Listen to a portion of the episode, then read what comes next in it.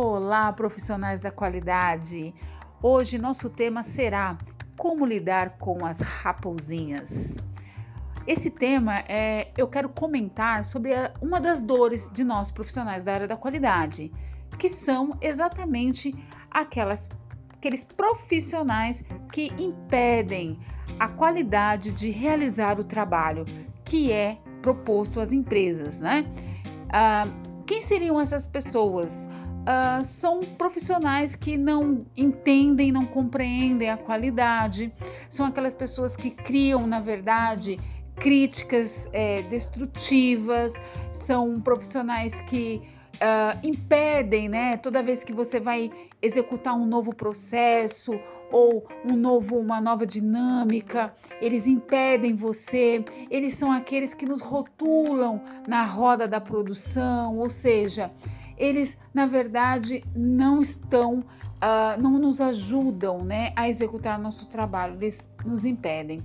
Isso independente se você está falando de uma implantação ou durante um processo de manutenção ou você iniciando numa empresa um novo trabalho, um novo cargo, enfim, eles existem e eles estão lá em qualquer lugar.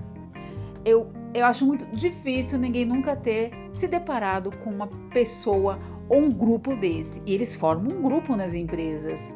Então, assim, mas a gente tem que ter maturidade profissional para lidar com esse tipo de profissionais. Então eu quero dar uma dica aqui, algumas dicas para vocês. Então assim, se vocês se pararem agora e pensarem quem são esses profissionais, quais são os setores, primeiro faça uma lista. Faça uma lista desses nome das pessoas e quem são. E depois você vai fazer uma análise de atividades, o que impacta, o que, que a qualidade está impactando no processo ou na atividade direta ou indiretamente deles. E aí vamos fazer algumas ações. Vamos lá. Primeira ação que você pode fazer. Primeiramente, pensar em mudar a cultura. É.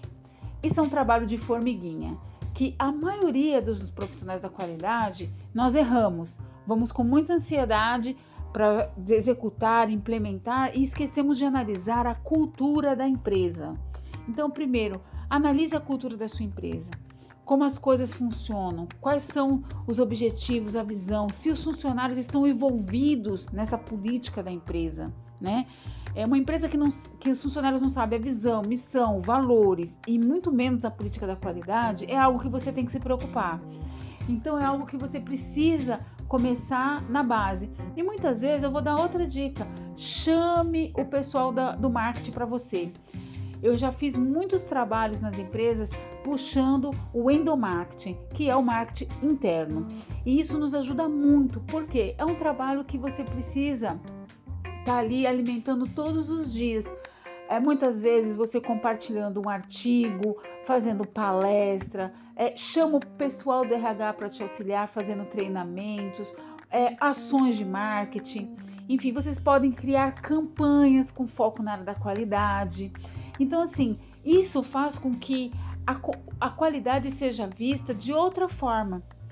Outra coisa também que vocês podem fazer, geralmente quando você vai fazer uma palestra, nós somos muito técnicos muito bom, a gente precisa ser técnico, mas nós precisamos ser entendidos pela, pela chão de fábrica, entendidos pela empresa. Então, muitas vezes é bom vocês darem exemplos práticos do dia a dia. Mas para isso, profissional da qualidade, você precisa conhecer o processo da empresa, o negócio e também o processo da empresa, para você falar com propriedade.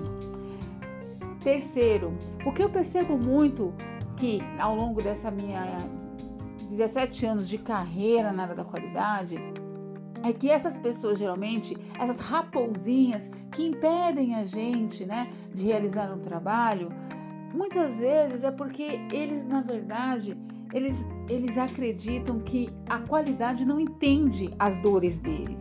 Muitas vezes o profissional da qualidade chega e impõe uma, uma situação, né? Então, o que, que eu quero dizer para vocês? empatia. Vá conhecer o processo, converse com essas pessoas, chegue mais próximo, tente entender quais são as dificuldades dela né? Quais são os problemas que ela está tendo ali no serviço, no processo ou até mesmo na gestão. Isso são coisas que você pode coletar e auxiliar, porque nós da qualidade nós temos esse é, é, esse intuito também, né, de auxiliar é, esses profissionais com as áreas, interligar muitas vezes. Outra coisa que nós podemos fazer também, a quarta, é fazer uma reunião franca, um feedback. Chamar, se você se vocês sabem quem são essas pessoas que estão minando o nosso trabalho na área da qualidade, estão minando o seu trabalho na área da qualidade, chame para conversar.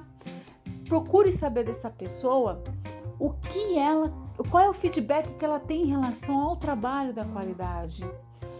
Somente ouvindo, somente a gente ouvindo as pessoas, nós vamos conseguir entender o que elas necessitam e ser a ponte que elas precisam. Aí sim, nós vamos conquistar o apoio. E não só uma imposição. Isso vai ser muito positivo dentro da empresa. Mas eu já vou falando. Não é algo da, do dia para noite. São ações pequenas, constantes e de longo prazo, mas que eu particularmente tive sucesso em todas. Mas também teve um diferencial que eu também quero falar para vocês a alta direção me apoiava, estava comigo, porque tem que vir de cima para baixo. A alta direção ela tem que apoiar a qualidade para que você tenha estrutura dentro da organização para realizar essas ações.